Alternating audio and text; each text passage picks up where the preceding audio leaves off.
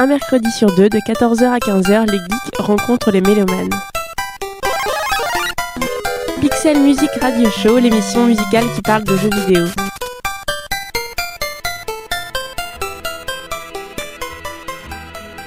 There is another prologue. Another introduction to the swelling act of sex. Pixel Music Radio Show, Radio Campus Paris.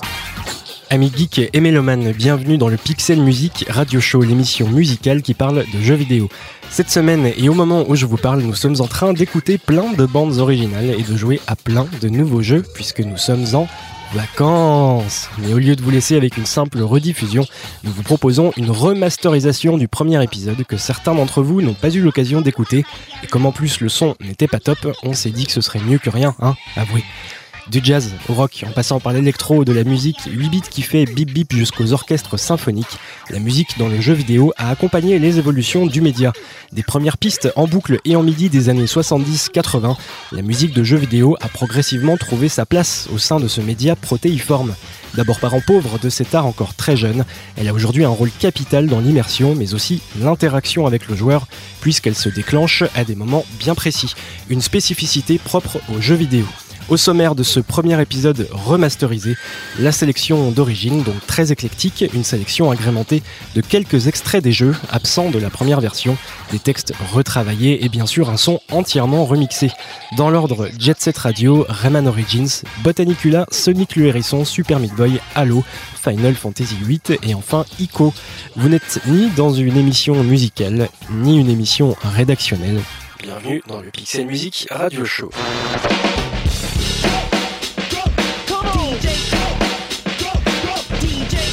Out there, this is Tokyo's very own number one pirate power station, Jet Set Radio!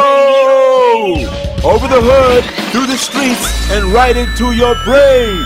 We're transmitting our signal straight to you. Y'all got your antennas on or what? Yeah, we're riding high on a smooth stream of supersonic sound. And I'm your captain and DJ, Professor K. Jet Set Radio! It's a territory. Territory, it's a territory. It's a territory. Territory, it's a territory. Three gangs are fighting for the Tokyo streets. In the west, from Bentonjo, the city of the night, we got those high-tech maniacs, those mad machines, the noise tape. And in the east, from Koganecho, the city of the sunset, it's that crazy monster mask wearing gang, Poison Jam. And from Shibuya-cho in the south, the city of daylight, it's those troublemaking punks, the GGs. The brothers get their party on every day because we got to do that anyway.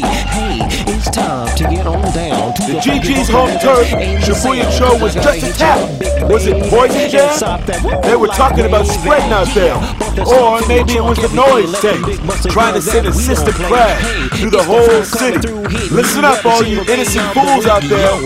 Officer Onishima has got some special order Kisatsu bracelets all ready for you. So, get yourselves to the bathroom and brush those teeth, boys and girls, because a whole load of trouble is heading your way.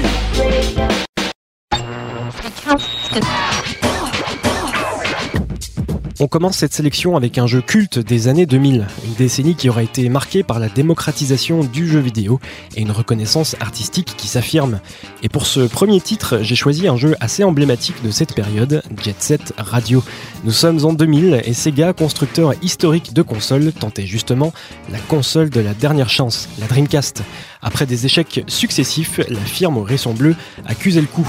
Une excellente console, plutôt en avance sur son temps, qui n'a cela dit pas fait le poids face au succès de la PlayStation 2. En 2001, Sega se retire du marché des constructeurs pour devenir éditeur et développeur. La Dreamcast avait pourtant d'excellents jeux, dont celui qui nous intéresse aujourd'hui, Jet Set Radio, un jeu qui a marqué à plus d'un titre. D'abord parce que son gameplay était unique et est d'ailleurs resté.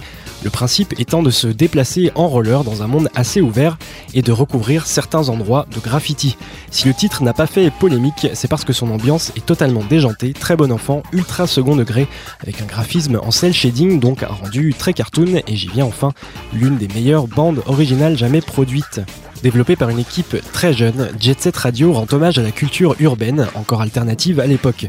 Qui dit culture urbaine dit funk, hip-hop, mais aussi de l'électro et d'autres pépites pop ou rock très japonaises. Plusieurs compositeurs ont travaillé sur Jet Set Radio, certains japonais, d'autres occidentaux, leur point commun étant une coolitude absolue. Je vous propose d'écouter un titre composé par Richard Jacques, qui comme son nom ne l'indique pas, est britannique. 30 ans à l'époque et quelques années de collaboration pour Sega derrière lui. À son actif, des titres comme Daytona USA, Sonic Air ou encore Metropolis Street Racer et Headhunter. Pour Jet Set Radio, il a composé quelques titres parmi les plus mémorables et ajouté sa pierre à cette œuvre délicieusement métissée. Le morceau s'intitule Everybody Jump Around.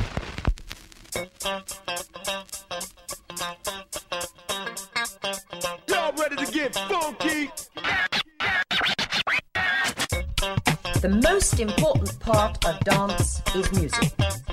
So now let us listen to the music and identify the beats. One, two, But that was too soft.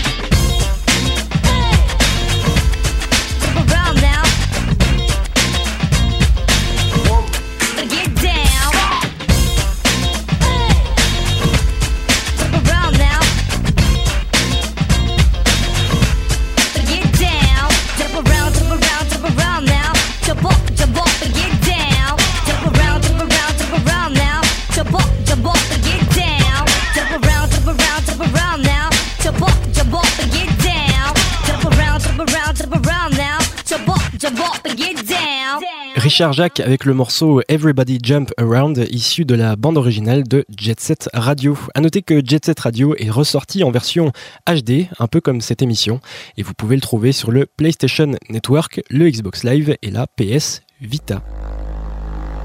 Long ago, the primordial forest, deep and mysterious, witnessed the birth of a man. Uh, a vegetable. No, no, no. Ah, a thingamajig.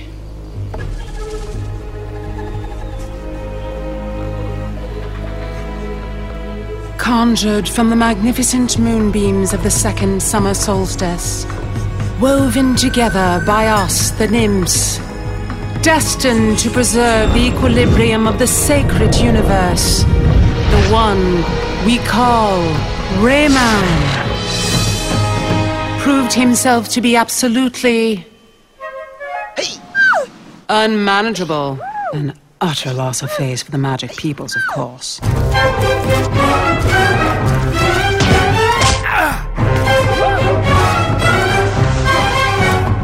All the same, all in the midst of all kinds of stupidity, Rayman makes a troubling encounter.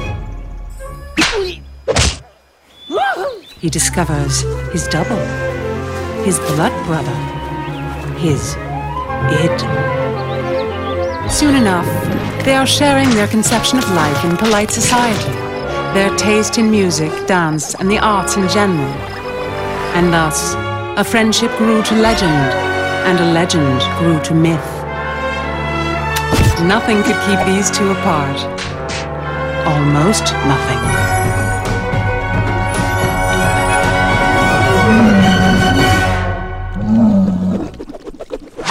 Des rues de Shibuya, on va bouger à Montpellier, car c'est dans cette ville ensoleillée que l'éditeur-développeur Ubisoft a implanté l'un de ses innombrables studios de par le monde. Ubisoft, le troisième éditeur mondial de jeux vidéo en termes de chiffre d'affaires, est probablement le premier en ce moment en termes d'influence artistique sur l'industrie, que ce soit sur les blockbusters comme Assassin's Creed ou la scène plus indépendante avec des jeux comme Outland ou From Dust. Un peu entre les deux, on trouve le studio d'Ubisoft Montpellier dirigé par Michel Ancel. Si ce nom vous évoque quelque chose, c'est parce qu'Ancel est le créateur de Rayman, un jeu que vous connaissez à peu près tous et dont le premier épisode était sorti en 1995 sur la PlayStation première du nom. Depuis, ce grand créatif un peu touche à tout a travaillé sur des jeux comme King Kong en collaboration avec Peter Jackson et d'autres plus confidentiels comme Beyond Good and Evil dont on vous parle d'ailleurs dans l'épisode 4. Entre temps, il a aussi eu le temps de mettre au monde les lapins crétins, et là je pense que tout le monde connaît à moins d'avoir été séquestré par Christine Boutin ces 5 dernières années. Euh, bref, revenons à Rayman qui a signé son grand retour en 2011 avec l'excellent Rayman Origins. C'est sur un plan en 2D, c'est coloré, c'est frais, c'est en HD, il y a des milliers d'animations dans tous les sens, bref, un pur régal visuel et sonore bien sûr. Car ce Rayman bien barré ne serait pas ce qu'il est sans le travail du compositeur Christophe Héral. Des compos à l'image du jeu, rafraîchissantes, facétieuses, avec un soupçon de fausse naïveté qui rappelle un certain cinéma d'animation pour lequel Héral travaille également par ailleurs. On peut y entendre du didgeridoo, du ukulélé, du djembé et pas mal de piano. Une BO qui respire la bonne humeur et qui peut également partir dans des délires ultra jouissifs, exactement comme ce que vous entendez derrière ma voix depuis le début de la séquence. Un morceau qui s'appelle Glou Glou et qu'on peut écouter dans des niveaux sous-marins. Le morceau que je vous propose à l'écoute, vous pouvez l'entendre dans le tout premier niveau du jeu il porte d'ailleurs bien son nom puisqu'il s'intitule A Slap, A Happy Start, traduction une baffe, un bon début, et ça résume plutôt bien l'esprit joyeusement décalé de Rayman Origins. A Slap, A Happy Start, donc par Christophe Héral.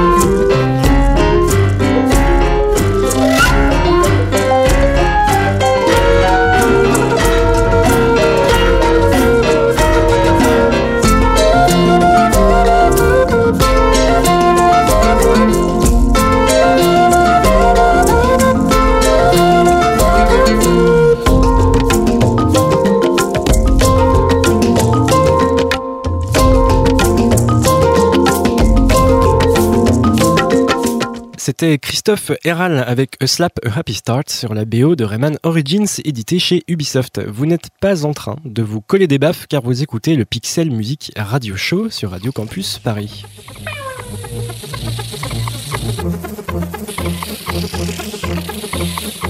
Pixel Music Radio Show, l'émission musicale qui parle de jeux vidéo.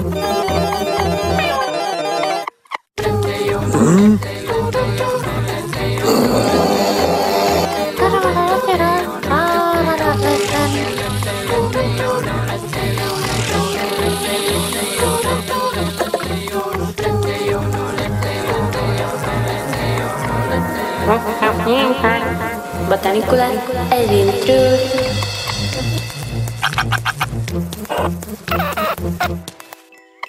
On reste encore un peu dans les univers champêtres puisque la prochaine musique est tirée du jeu Botanicula. Si certains esprits verront dans le titre une racine vaguement vulgaire, il fait plutôt référence à la botanique et plus largement le monde des plantes, des arbres et des insectes. Botanicula, c'est un jeu développé par le studio tchèque Amanita Design. Sorti en 2012 sur PC et Mac en téléchargement, c'est une petite perle pleine de poésie. L'univers qu'il met en scène, eh bien c'est tout simplement un arbre au sein duquel vivent tout plein d'insectes au design mi-cartoon, mi-rétro dont vous dirigez d'entre eux. Avec son gameplay tout simple qui consiste à pointer et cliquer dans le décor, Botanicula est un jeu très accessible, intuitif et limite contemplatif. Sa musique reflète également cet esprit zen et bisounours. La BO a été composée par DVA, un duo tchèque composé de deux membres, Bara Kratochvilova et Jan Kratochvil. La première, oui car Bara est un prénom féminin, la première donc assure le chant tandis que Yann est un multi-instrumentiste accompli. Il mélange les instruments électriques à d'autres acoustiques, avec du banjo, de la clarinette, des boîtes à rythme et tout ce qui touche également à la toy music. Depuis 2008, ils ont sorti 6 albums, dont la BO de Botanicula, pour laquelle ils ont d'ailleurs reçu le prix de l'excellence audio au Festival du jeu indépendant 2012. Le morceau choisi s'appelle Jushu, c'est le thème principal du jeu, et l'ensemble de la BO est plutôt composé et d'ambiance très organique, ce qui rappelle évidemment l'univers du jeu. Jushu de DVA dans le Pixel Music Radio Show.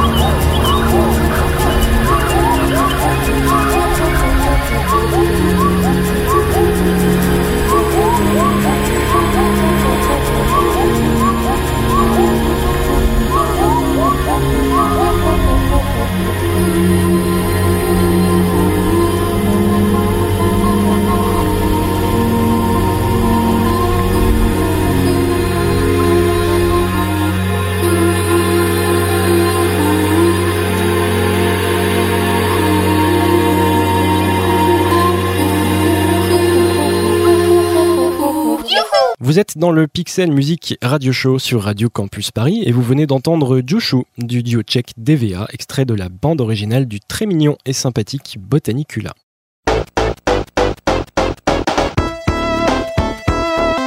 Dit pixel music dit pixel dit rétro. Le prochain titre qu'on va s'écouter est tellement connu que vous l'avez probablement déjà entendu au moins une fois dans votre vie. C'est l'instant nostalgique puisqu'il s'agit de Sonic, le hérisson bleu de Sega qui a fêté en 2011 ses 20 ans. Comme quoi, tous les hérissons ne finissent pas écrasés sous les roues d'une voiture, ça fait plaisir. Retour en 91, c'est l'époque de la guerre industrielle entre deux mastodontes, Sega et Nintendo. Nintendo domine clairement le marché, on est à l'époque de la Super Nintendo, et Mario est déjà une superstar mondiale, le plombier moustachu étant devenu la mascotte officielle de Nintendo depuis le milieu des années 80. Sega, qui n'est pas prêt à laisser tomber, décide de se doter d'une mascotte aussi emblématique que Mario. C'est Yuji Naka qui se voit confier le projet, et après plusieurs essais, c'est ce hérisson rondouillard et super rapide qui est adopté. Il est bleu comme la couleur du logo de Sega et en opposition au rouge de Nintendo et de son Mario. N'est d'ailleurs pas la seule opposition, Mario est associé à un public familial et enfantin, il est plutôt lent, poli et très serviable puisqu'il s'éclate à sauver une princesse enlevée Watt mille fois sans jamais arriver à la pécho. Bref, Sonic lui a été conçu pour s'adresser aux ados et jeunes adultes, il est rapide, péchu, un brin arrogant, bref c'est l'antithèse de Mario, même si l'univers du hérisson reste malgré tout très coloré et cartoon. Le personnage est charismatique, le jeu très bon, bref il ne manquait plus que des musiques à la hauteur de cette petite révolution. Sega fera appel à monsieur Masato Nakamura, qui ne vient pas du tout de l'univers du jeu vidéo puisqu'il appartient au groupe japonais Dreams Come True dont il est le guitariste. Le travail de compo que va lui demander Sega est donc très différent de ses habitudes puisque composer à l'époque pour un jeu vidéo implique de lourdes contraintes techniques et une limite dans le rendu sonore. Et pourtant il s'en sortira avec les honneurs puisqu'il livre des compos vraiment honnêtes pour l'époque et surtout totalement dans l'esprit du jeu imaginé par Yuji Naka et ses acolytes. Par la suite, les musiques des jeux Sonic ont oscillé entre le sympa et le carrément honteux, mais ce premier épisode fait honneur à la série du point de vue musical. Le titre que je vous propose d'écouter, ou très probablement de réécouter pour la plupart d'entre vous, s'intitule Green Hill Zone, qui est le nom du tout premier niveau du tout premier Sonic, sorti en 91 sur la Mega Drive de Sega, et ce sera un carton planétaire dont Nintendo aura même un peu peur, au début en tout cas.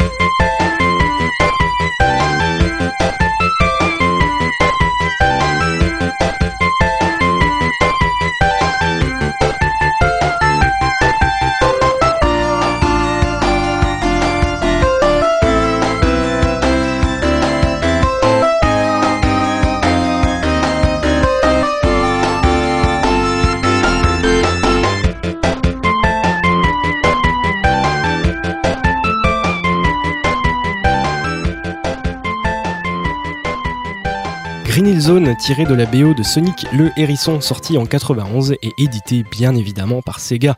Vous n'avez pas encore rebranché votre vieille console car vous êtes trop occupé à écouter le Pixel Music Radio Show sur Radio Campus Paris.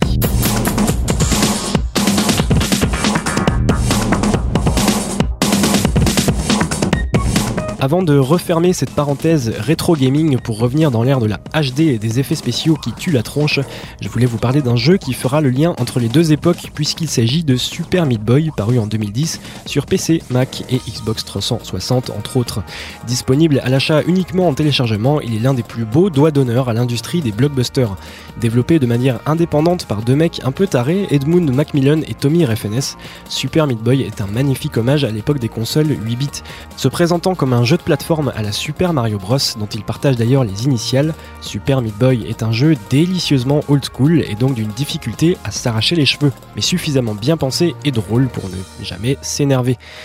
L'univers est bourré de références et de clins d'œil à des jeux des années 80 et début 90. Il est à la fois très cartoon et ultra sadique puisque vous incarnez Super Meat Boy, qui est donc euh, un steak, un steak sur pattes, mais un, steak quand même, hein, qui tente de délivrer sa belle, retenue prisonnière par le maléfique et totalement ridicule Docteur Fetus, qui est un un, fœtus hein, dans un corps mécanique. Voilà. Évidemment, tout ceci fleure bon la parodie et voir ce pauvre Meat Boy s'écraser 50 fois par niveau dans un bon gros sprotch contre une scie circulaire est carrément jouissif et pardon à l'association de protection des steaks à pattes.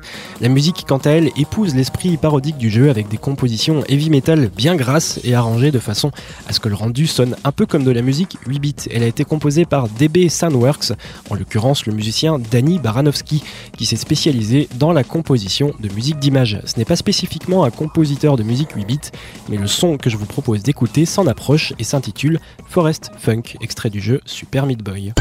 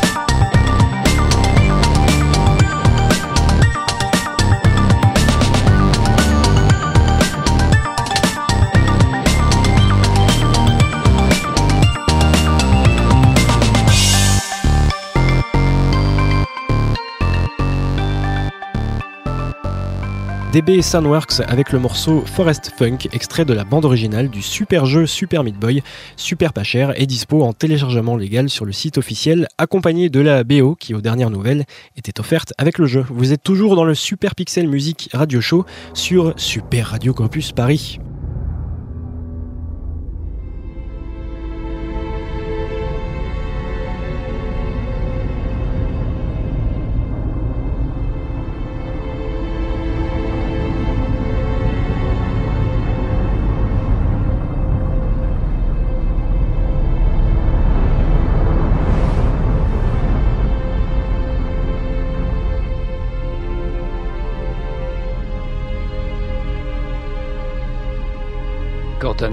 Je veux seulement savoir si on les a perdus.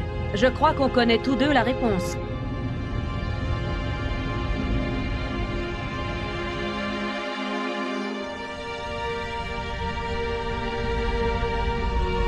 Ah, on ne savait pas où on allait. Comment sont-ils? Arrivés ici avant Leurs vaisseaux ont toujours été plus rapides Pour nous pister depuis Reach à vitesse lumière, mes options de manœuvre étaient limitées. On était dans le noir, hein? Avant de décélérer, personne n'aurait pu manquer ce trou dans le sous-espace. Ils nous attendaient de l'autre côté de la planète. Alors, qu'en est-il? Nos chasseurs éliminent en ce moment leur dernière unité de recours. Rien de sérieux. Mais j'ai isolé les signatures d'approche de plusieurs groupes de combat de classe CCS. Avec trois vaisseaux majeurs par groupe, ils seront sur nous dans environ 90 secondes. Bien, on y est.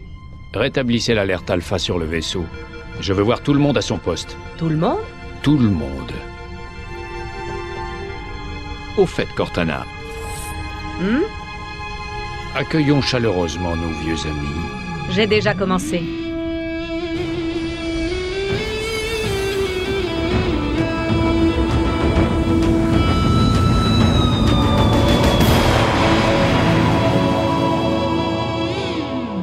De la scène indépendante, on va basculer à celle des blockbusters, ce genre de jeux qui font vendre des consoles par camion et qui justifient leur achat pour certains. C'est le cas de Halo, H-A-L-O, développé par Bungie et à l'origine prévu sur Mac jusqu'à ce que Microsoft entre sur le marché des consoles et se mette en quête du jeu qui deviendrait indispensable pour les futurs acheteurs de leur Xbox première du nom. Le studio Bungie est racheté par Microsoft qui avec le titre Halo dans son escarcelle va foutre une gifle retentissante à l'industrie. Une série qui depuis 2001 cumule 40 millions d'exemplaires vendus à travers le monde.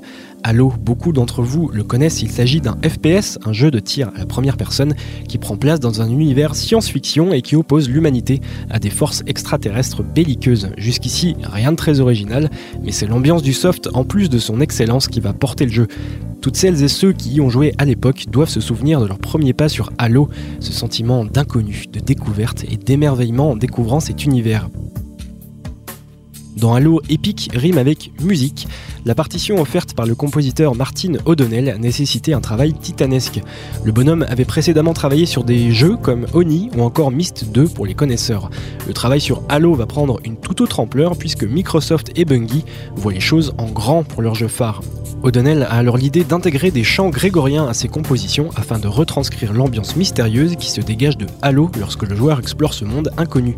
L'autre aspect est d'ordre mystique puisque les aliens, et on le saura plus tard dans la série, sont dirigés par une caste de religieux fanatiques pour qui la guerre interstellaire est une purification des autres espèces.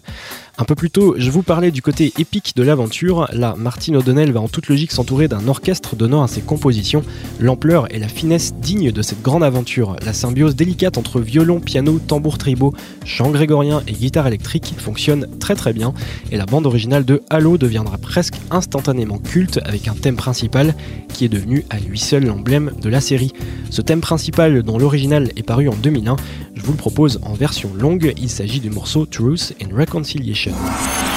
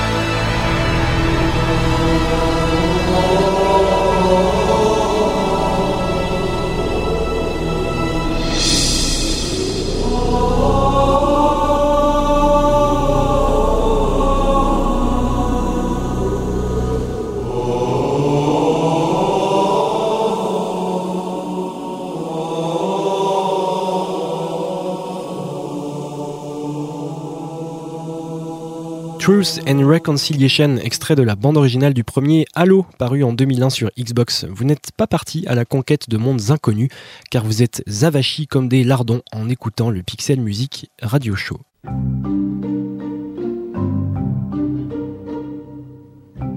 Pixel Music Radio Show, Radio Campus Paris. On quitte Microsoft pour aller faire un tour du côté de chez Sony et plus précisément à l'époque de la première PlayStation, succès insolent et planétaire de la fin des années 90.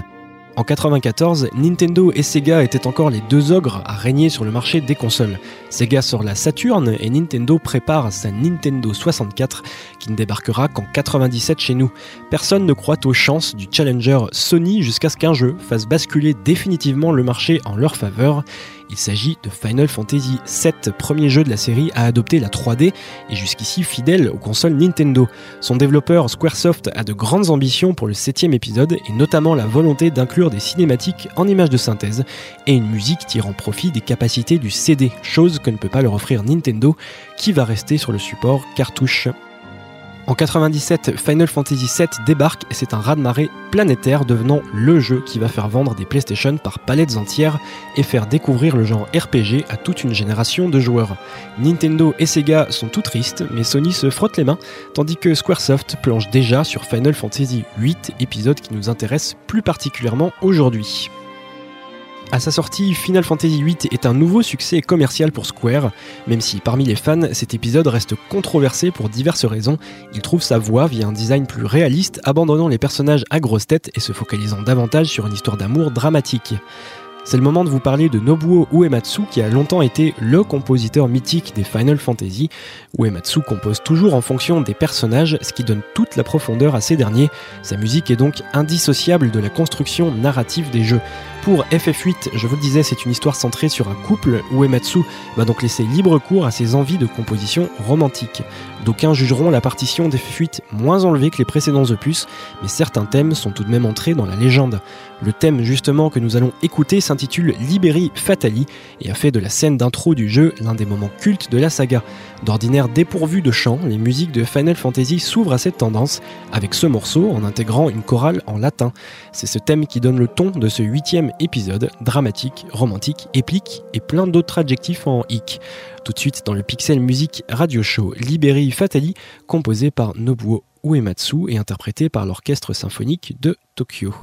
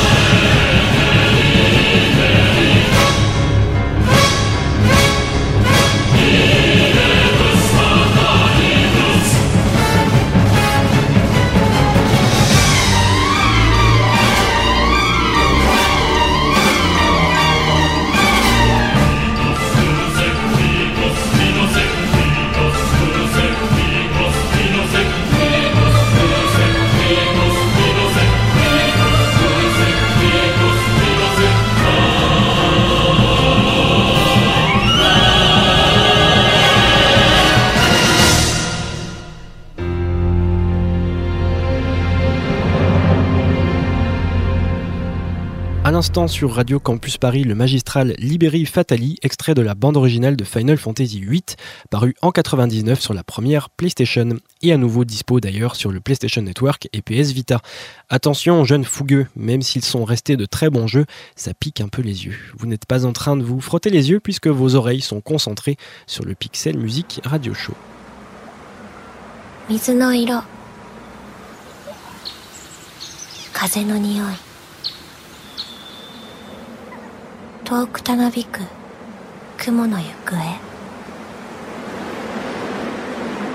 たゆたう小舟のように疑いも知らない。以降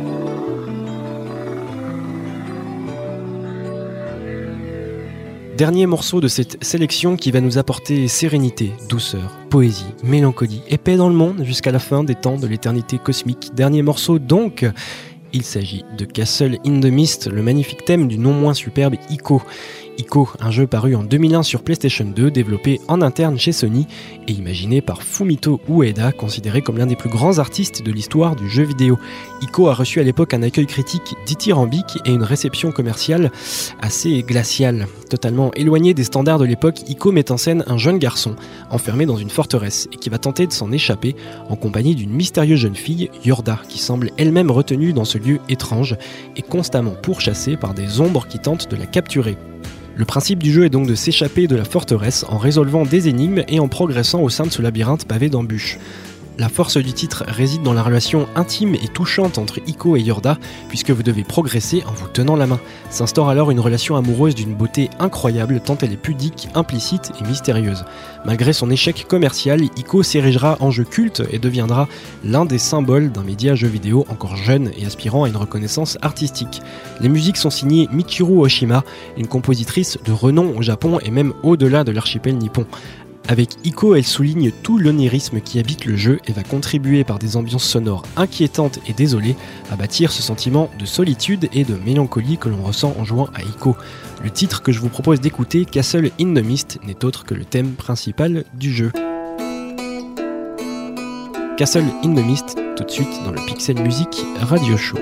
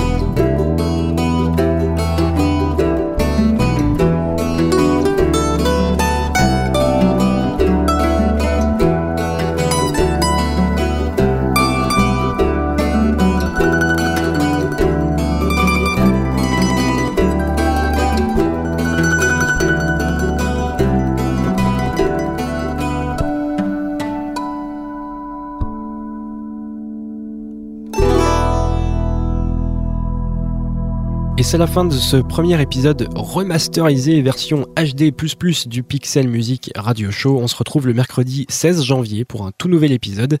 Et d'ici là, vous pouvez retrouver cette émission en podcast sur le www.radiocampusparis.org, badgeek.fr et iTunes. Et si le cœur vous en dit, vous pouvez aussi passer nous faire un petit coucou sur la page Facebook de l'émission. À la prochaine, bonne année à tous et d'ici là, jouez bien. Pixel Music Radio Show, Radio Campus Paris. Avec le soutien de Geek, agrégateur de passion.